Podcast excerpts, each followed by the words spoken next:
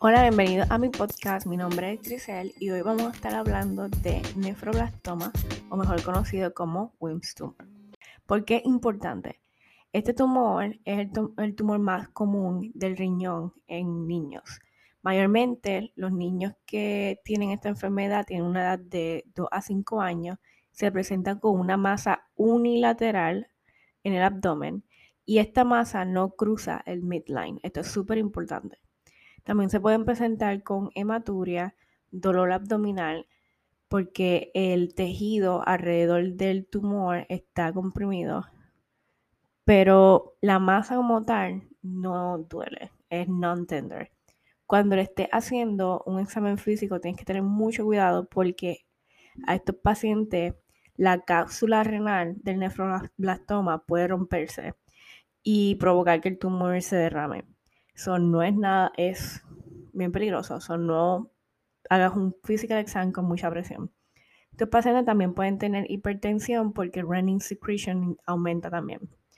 La mutación genética eh, es WT1 y esto es un tumor, eh, tumor suppressor gene.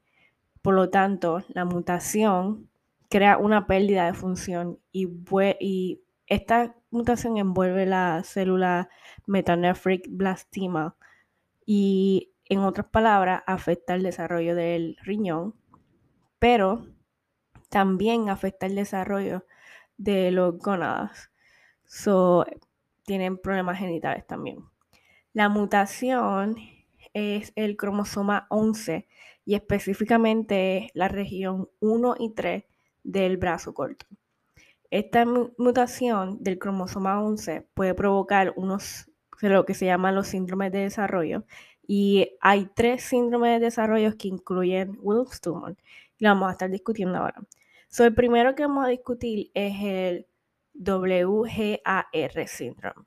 Y este es que el problema es, como dije anteriormente, el cromosoma 11, la región 1, 1 y 3 del brazo corto y esto provoca dos tipos de mutaciones, la WT1 y el PAX6, o el PAX, PAX6. Por ende, el síndrome va a tener lo que ya discutimos, Wilms tumor y malformation de los genitales y del aparato urinario. Pero entonces, el PAX6 lo que va a aportar a este síndrome es aniridia, que es la ausencia del iris, y también discapacidad intelectual. En el MONIC, el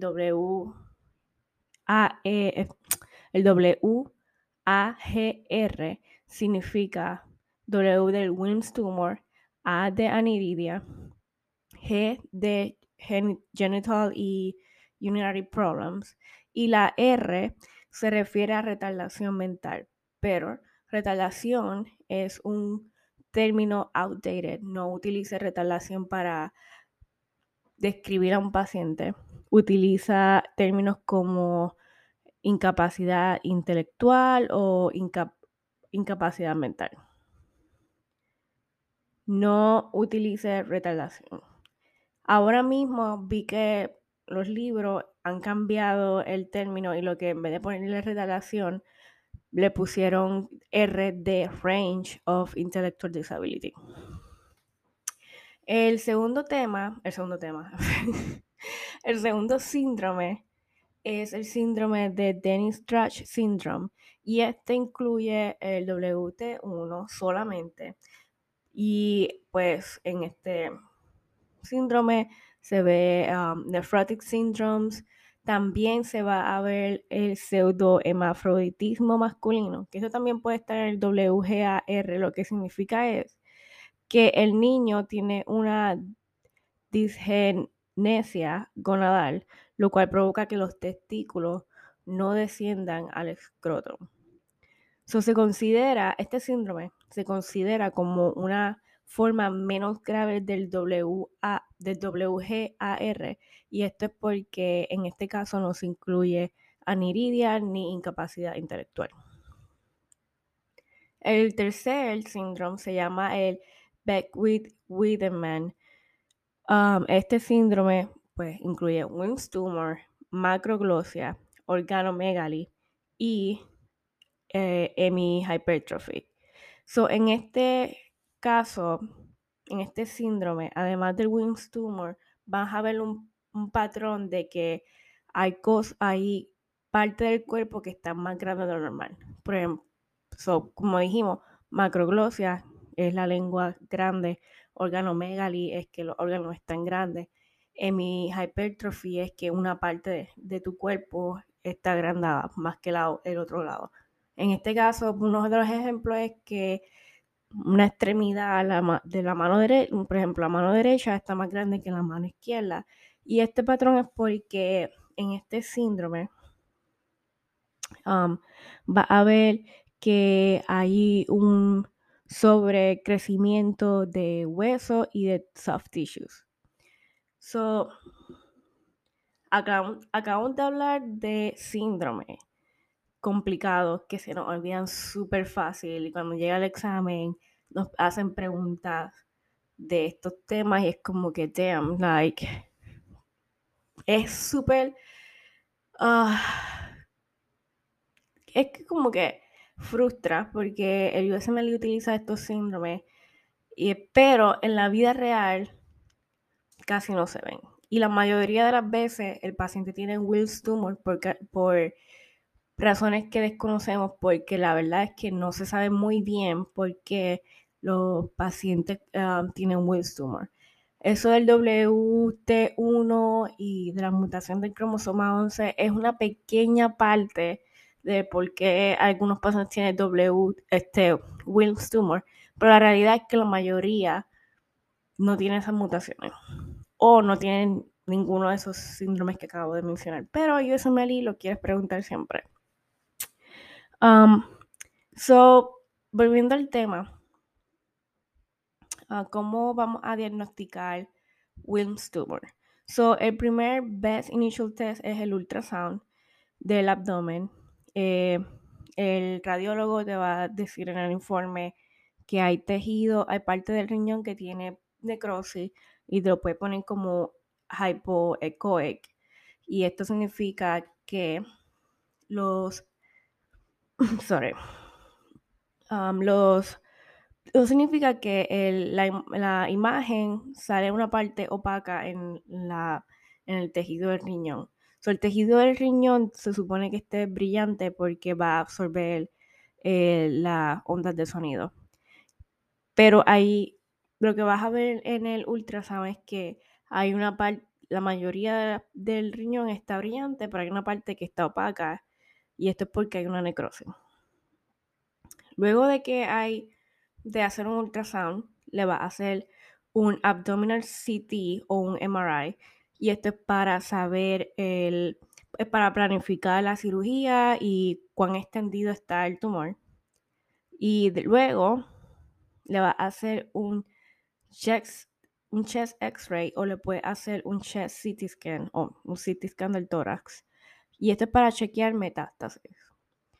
No se le hace biopsia al riñón o a este tumor, pero sí le puede hacer biopsia a los nódulos si es que encuentras un nódulo que se ve sospechoso.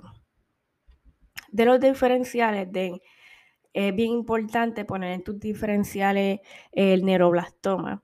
La diferencia entre neuroblastoma y nefroblastoma es que neuroblastoma va a tener calcificaciones, cruza el midline, tiene revestimiento vascular, es positivo en el scan que se llama I-123-MIBG y la orina va a ser positivo a las catecolaminas, que son la, el VMA y el HVA.